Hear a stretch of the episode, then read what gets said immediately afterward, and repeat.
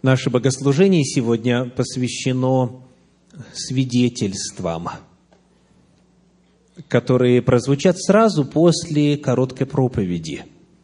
Проповедь в такие субботы раз в месяц намеренно укорачивается для того, чтобы дать место вашим свидетельствам о любви Божьей, о благословениях Божьих, о чудесах Божьих. Фактически, общее суммарное время звучания вести о Боге остается тем же, прежним. Только лишь в такие субботы я говорю меньше, а остальную часть вести о Господе озвучиваете вы, все, кто заранее сообщил о своем желании свидетельствовать о Господе и таким образом распространять истину познания о Нем. Сегодня продолжая цикл проповедей «Жертва хвалы», мы рассмотрим еще один аспект, еще одно измерение этой жертвы, смысла ее, значения ее, целей ее, сути ее, природы ее. И проповедь моя сегодня называется «Жертва хвалы, двоеточие, благодарение». Жертва хвалы, благодарение. Давайте откроем вместе 49-й псалом из книги «Псалтирь» и прочитаем стихи 14 и 15. Псалом 49, стихи 14 и 15. «Принеси в жертву Богу хвалу и воздай Всевышнему обеты Твои» и призови меня в день скорби, я избавлю тебя, и ты прославишь меня. Этот отрывочек говорит как раз о жертве хвалы, которую мы исследуем вот уже на протяжении практически целого года, проникая в разные ее измерения. И вот здесь Господь, рассказывая о жертве хвалы, приглашает нас, зовет нас, предлагает каждому сделать что?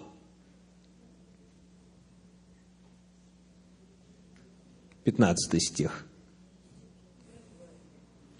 «Призови меня в день скорби». Господь предлагает помощь. Заранее говорит нам, пока еще все хорошо, пока еще даже проблем, может быть, и нет, он говорит, когда будет день скорби, обратись ко мне, попроси меня, призови меня, призови меня в день скорби, и далее следует то, что на религиозном языке обозначают термином обетование, а по-русски говоря, обещание. Господь обещает, предлагая, Он обещает и говорит, я что сделаю? Я избавлю тебя я спасу тебя, я помогу тебе в этой скорби. Итак, призови меня, я избавлю тебя, и теперь маятник движется вновь к человеку, и человек что сделает? И ты, говорит Господь, прославишь меня. Еще раз проследим за движением маятника – в скорби человек призывает Господа, идет к Господу. Господь ему отвечает и помогает. Он обещает, это обетование. Я избавлю тебя. И ты, маятник возвращается к человеку, ты прославишь меня. Фактически Господь в этом тексте говорит, я предлагаю тебе условия, человек. Я предлагаю тебе свою безграничную силу и помощь и поддержку в беде, в горе, в скорби. если ты, номер один, какое условие? Они попросишь, они попросишь, очень легко, правда? И, во-вторых, за благодать мою, за спасение и избавление мое меня поблагодаришь, меня прославишь. Призови меня в день скорби, я избавлю тебя, и ты прославишь меня. Как вы думаете, когда вступает в силу и первое, и второе условие в опыте человека, нуждающегося в Божьей помощи?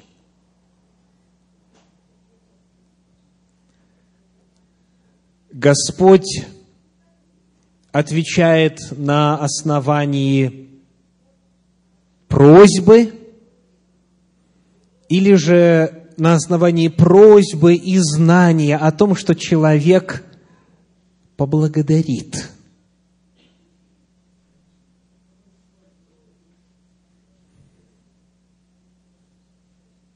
Он знает, поблагодарите вы или нет – Он всеведущ. Он все знает. Как говорит Священное Писание, Он знает конец от начала. И Он говорит, предлагаю тебе, человек, призови меня, я избавлю тебя, и ты прославишь меня. Вы видите, что действие не считается завершенным, пока благодарность Господу не воздана за его благодеяние. К сожалению, однако, в человеческом опыте мы этот процесс разделяем. Люди, как правило, если прибегают к Господу, то делают это, не связывая свою просьбу с обязательством потом Господа поблагодарить. Так? То есть мы это расчленяем, сегрегируем, говорим, да, вот помощь твоя нужна, а благодарить тебя как придется, как получится. В воле Божьей же посылаемая защита и избавление человеку в том, как Господь смотрит на этот вопрос – и в условиях, которые Он предлагает, воле Божьей, это связанные, неразделимые, неотделимые действия. Я избавлю, и ты прославишь. Итак, это называется заповедь. Господь призывает нас благодарить Его, славить Его, прославлять Его за Его действия, за Его избавление. Этот призыв в Библии очень часто звучит. Давайте посмотрим в посланиях. Например, в первом послании Фессалоникийцам, 5 глава, стихи 17 и 18. 1 Фессалоникийцам, 5 глава, стихи 17 и 18. «Непрестанно молитесь, за все благодарите, ибо такова о вас воля Божья во Христе Иисусе» воля Божия, понятие это вмещает в себя Божьи предписания, Божьи ожидания, Божье желание по отношению к нам.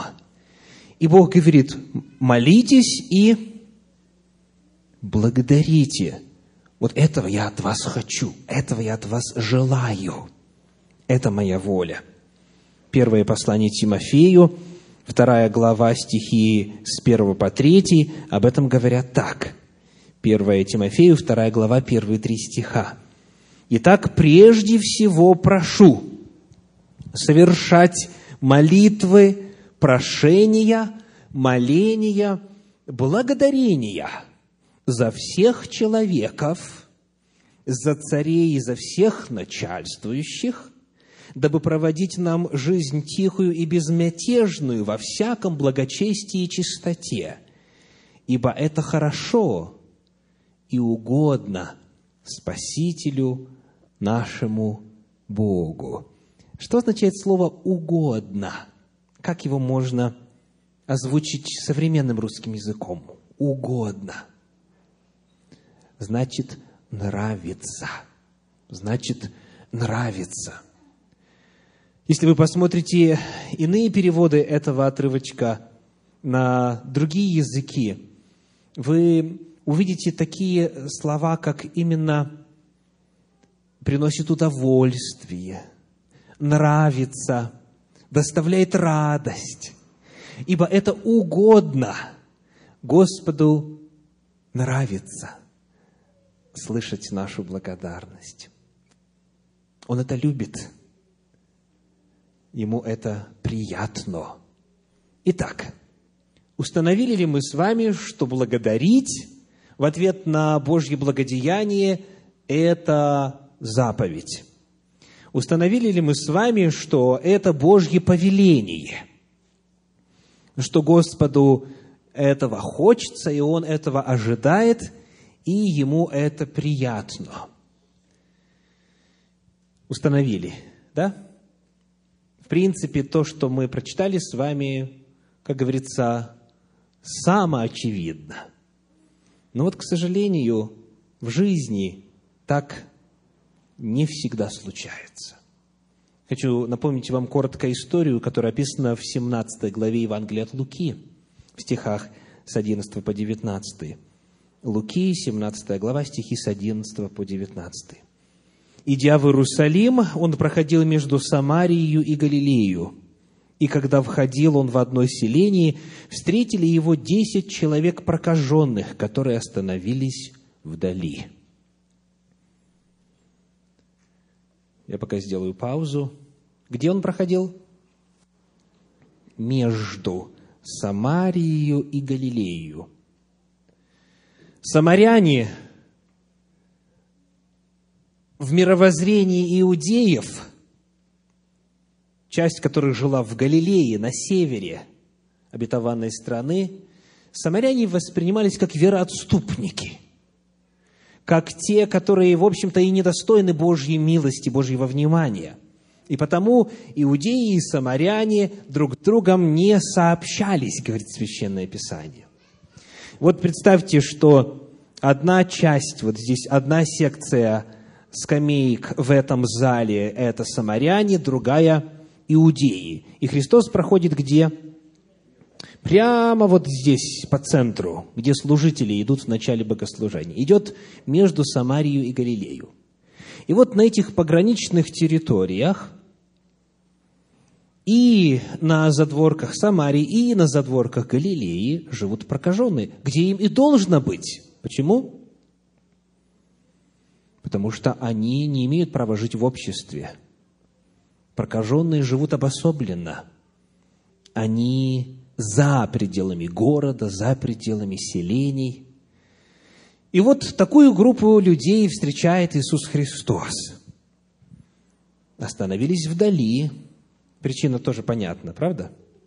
Вдали, чтобы не заразить кого-то. И громким голосом говорили, Иисус, наставник, помилуй нас. Увидев, увидев их, Он сказал им, пойдите, покажитесь священникам.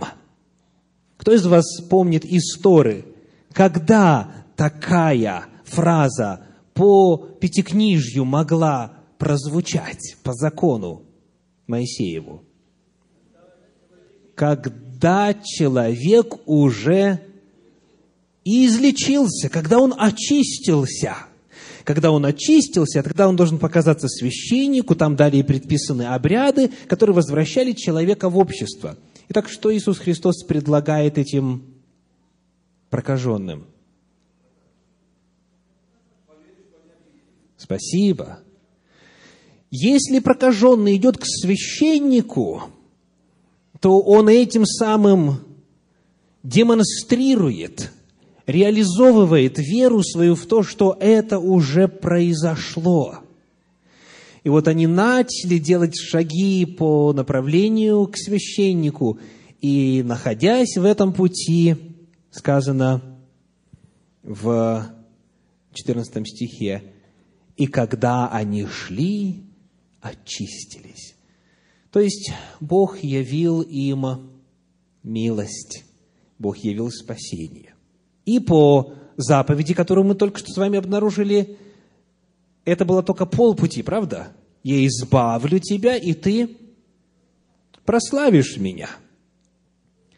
15 стих дальше. Один же из них, видя, что исцелен, возвратился громким голосом, прославляя Бога, и пал ниц к ногам его, благодаря его. И это был самарянин. Тогда Иисус сказал, не десять ли очистились, где же девять? Как они не возвратились воздать славу Богу, кроме сего иноплеменника? И сказал ему, встань, иди, вера твоя спасла тебя. Вопрос. Почему самарянин только поблагодарил? Ответ очевиден.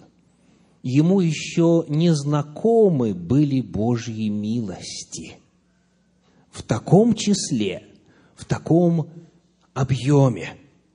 Он знал, что иудейский раввин, иудейский учитель даже и близко не подойдет к самарянину, не то чтобы к прокаженному, а тут вдруг ему явлена такая милость. И коль скоро он осознает, это для него необычно, это для него ново, это для него, в общем-то, в какой-то мере даже странно. Он этому удивляется. Потому он идет и благодарит. Итак, оставшиеся девять, с ними что? А они представители Божьего народа. Они уже в четвертом поколении знают, что Господь их благословляет. Может быть, уже даже и не в четвертом, а в четырнадцатом. То есть для них это что? Обычное дело. Господь снова исцелил, да, Он Бог, все как полагается. Вот теперь мой вопрос к вам, очень откровенный. Когда вы смотрите на наше собрание, нашу конгрегацию на момент свидетельства и хвалы к Богу, кто чаще воздает Богу хвалу, самаряне или иудеи? Самаряне, конечно же. Это те, кто милостью Божией относительно недавно присоединился к нашей церкви. Это те, для которых любое Божье действие – это чудо. И они удивляются, и они радуются, и они славят Бога. А те, кто уже давным-давно говорят, зачем время тратить на какие-то свидетельства? Всегда одни и те же свидетельствуют, ничего нового, мы пришли тут Библию изучать, они тут устроили, понимаешь, непонятно что. Братья и сестры, ничего за века не поменялось. Правда? Ничего не поменялось. А за что я буду благодарить Бога? Всего лишь неделя прошла, всего лишь руки, ноги целы, по-прежнему дети здоровы, пока живу в своем доме, все как обычно, Бог обещал благословлять, я завет выполняю, Он благословляет. За что тут благодарить? Самаряне и иудеи по-разному относятся к Божьим благословениям. Но заповедь дана для всех. Неважно, кто вы, давно ли Господу пришли, привыкли ли к этому или нет. Господь говорит, я тебя благословляю, я тебя избавляю, а ты меня прославишь, ты меня поблагодаришь. И если вы эту заповедь исполняете только частично, то есть принимаете Божье благословение и не благодарите, Священное Писание предостерегает, что этот цикл, коль скоро он прерывается, он остановится, он исчезнет. Богу приятно благословлять тех, кто его, как он знает, за это поблагодарят. Жертву уст, жертву хвалы принесут, и его имя прославится. Не для него, ему наша слава не нужна, а для того, чтобы это прозвучало свидетельством для очень многих вокруг, для пользы самому свидетельствующему – и для того, чтобы просто справедливость была во Вселенной восстановлена. Если Бог сделал нечто, Он имеет право на то, чтобы услышать в свой адрес хвалу. Итак, если вам что-то нужно, сколько раз вы об этом Бога просите? Много раз, правда? Очень часто, пока не получит человек ожидаемого, а затем, получив, сколько раз благодарите. Справедливости ради нужно хотя бы повторить это число раз, правда? Чтобы на всякую просьбу прозвучала затем и благодарность то же самое число раз. Это было бы справедливо. Чаша была бы уравновешена тогда весов с, одной, с другой стороны. Итак, сегодня, дорогие братья и сестры, уважаемые гости, простая тема, очень понятная тема, заповедь ясная и конкретная. «Призови меня, я спасу тебя, и ты возблагодаришь меня. Жертва хвалы – это благодарение. Возносите Господу жертву хвалы. Аминь. Многие из вас молились о том, чтобы Господь явил свое исцеление и восстановил нашу дорогую сестру Веру Бокову, и сегодня она с нами для того, чтобы засвидетельствовать о Божьей любви и исцелении. Пожалуйста.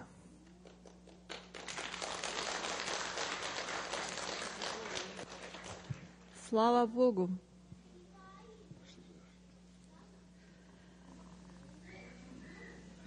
Слава Богу, дорогие братья и сестры!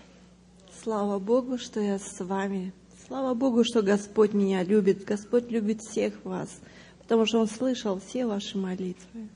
И это я чувствовала на протяжении всего этого времени. У меня было очень серьезное заболевание. Когда я прилетела в Россию, то с самолета я тут же попала больницу с заболеванием острое нарушение мозгового кровообращения и частичная парализация. Два месяца я не могла ни шевелиться, ни вставать, ни ходить. Ну, не то, что даже вообще я не видела почти что так. И вот, ну, я молилась только в уме, о том, что я все молились, и все мне говорили, Вера, молятся все за тебя.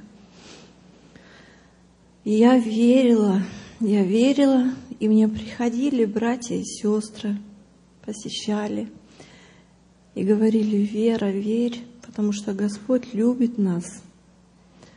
И читали мне обетования. Я вспоминала сама те обетования, которые Господь написал в Священном Писании. Он говорил – Воззови ко мне, и я отвечу тебе, покажу тебе великое, недоступное, чего ты не знаешь. Я каждый день себе это в мыслях, это я читала псалмы наизусть, которые вспоминала, чтобы это могло меня укрепить. И мне так было приятно знать о том, что вы здесь молитесь. Это меня укрепляло, это мою веру поддерживало. Слава Богу и благодарность всем вам – за молитвы, за любовь, за ваше посвящение. И вот Господь делал чудо каждый день, по чуть-чуть, по чуть-чуть, исцелял. И я начала потихонечку шевелиться. А потом однажды, ну, как бы а, частично, вот так пролечат и увозят – увозят на носилках. Опять привозят. Но там как бы после первого раза полечат, уже видят, что очень тяжелый человек, и уже ну, говорят, нет, ну, лечите, ждите, это будет улучшение. У меня было ну, такое серьезное заболевание, и я заметила, что вокруг меня, вы знаете, я лежу, вот как будто, как ребенок вот как будто его запеленали, Я только вижу, а, а ничего не, не шевелиться, ничего делать не могу.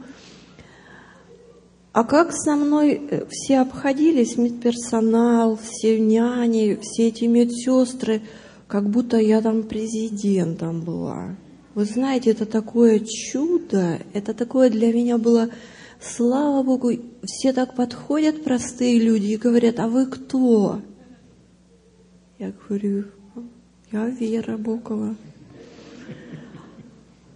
Вы представляете, я думаю, как Бог вот в этом случае. Я, я вообще по натуре такая переживательная, такая вся, ну вот беспокоюсь, вот дело не дело. А тут раз лежу и думаю, вот тебе, мне беспокоиться теперь ничего не надо. Лежу, ничего не могу делать. А Бог все делает мне. Все. И ухаживают за мной. И меня лечат. И я это почувствовала, насколько Бог любит меня. Я говорю, Господи, прости меня, прости меня и помилуй меня, и восстанови меня. И вот увезли меня один раз домой, а мне говорят врачи, вы привезите еще раз на лечение. Все так думают, почему, как, то есть, что ты, наверное, там у вас знакомые, да? Я говорю, нет, незнакомые. Мне еще раз привезли в больницу. Продолжают лечить. Опять увезли меня на носилках домой. И опять привезли. И здесь меня, я уже смогла съесть однажды. Меня стали пытаться, ну, когда меня пытались поднимать, то у меня зрение терялось, я не видела. То сказали, нельзя еще поднимать. А потом я уже сама, думаю, буду сама стараться, надо же самой, вот как мне говорят, надо бороться, стараться. И я сама, сама и села, и вижу, слава Богу, думаю, я села и вижу. И заходит врач, она так увидела, обрадовалась и говорит, Вера, ты села. Они меня звали по имени-отчеству даже. Вера Ефимовна, вы сели. И такая говорит, это вас Бог исцелил. Мы, говорит, никогда не думали, что вы встанете. Я говорю, а почему? Он говорит, у вас такой диагноз был. Острое нарушение мозгового кровообращения, остро сильное, двойной инсульт, паралич. И вот они вот такое чудо. Был консилиум, меня туда пригласили. Все проверяют, меня трогают, все так все это прощупывают. И говорит, это один из редких случаев, когда Бог восстановил, восстанавливает человека. Слава Богу, я хочу сказать, слава Богу. Это только Бог, это только Бог сделал. А потом я уже стала постепенно ходить, учиться ходить. Сейчас я уже хожу тоже с помощью. Вот. Вот с помощью хожу тросточки еще, с помощью людей учусь ходить, восстанавливаюсь и выздоравливаю. Потому что, когда мне еще посещали мои братья и сестры, и один брат сказал мне, вот говорит, знаешь, говорит, у тебя вера есть? Я говорю, да, я верю. Особенно у нас вопрос остро стоял, когда ехать уже надо было сюда. А я, Гриша приехал и мне говорит, Вера, ты готова ехать? Я говорю, ну, конечно, я готова, что чемодан взять и поехать. Конечно, я готова. А когда уже сюда прилетели, дети его спрашивают, пап, как ты ее привез? Он говорит, я не знаю, я приехал, посмотрел на нее, думаю, как я ее повезу? Я вообще не знаю, как я ее повезу. Так было. А потом мы летели так благополучно, Бог хранил, давал силы, помогал. И вот я хочу сказать, как у меня вера укрепилась вот в последний вот момент, когда я решилась лететь, что мне брат один говорит, Вера, ты веру имеешь? Я говорю, ну, конечно же, я имею. Только, говорю, я вот что-то вот как-то мне страшновато лететь все-таки, боюсь этих самолетов. А он говорит, ну написано с дерзновением приступайте к престолу благодати. Это со смелой уверенностью в то, что Бог слышит и поможет. Все, думаю, Бог у меня есть, Он меня до этого часа помогал, любит, и я молюсь. И говорю, все, да будет воля Твоя во всем, Господи. Вот до этого часа Ты мне помог, и дальше Ты мне поможешь, я верю. И слава Богу, что Господь нас, у нас есть. Слава Богу, что Он отдал Сына Своего на крест за нас, что Он умер, воскрес, прощает нас, любит нас, исцеляет. И вот это вот живой пример. Слава Богу. И пусть Господь благословит всех-всех вас, ваши семьи, ваши нужды, за то, что вы молились, не оставили. Я вас люблю всех. Всех. Слава Богу.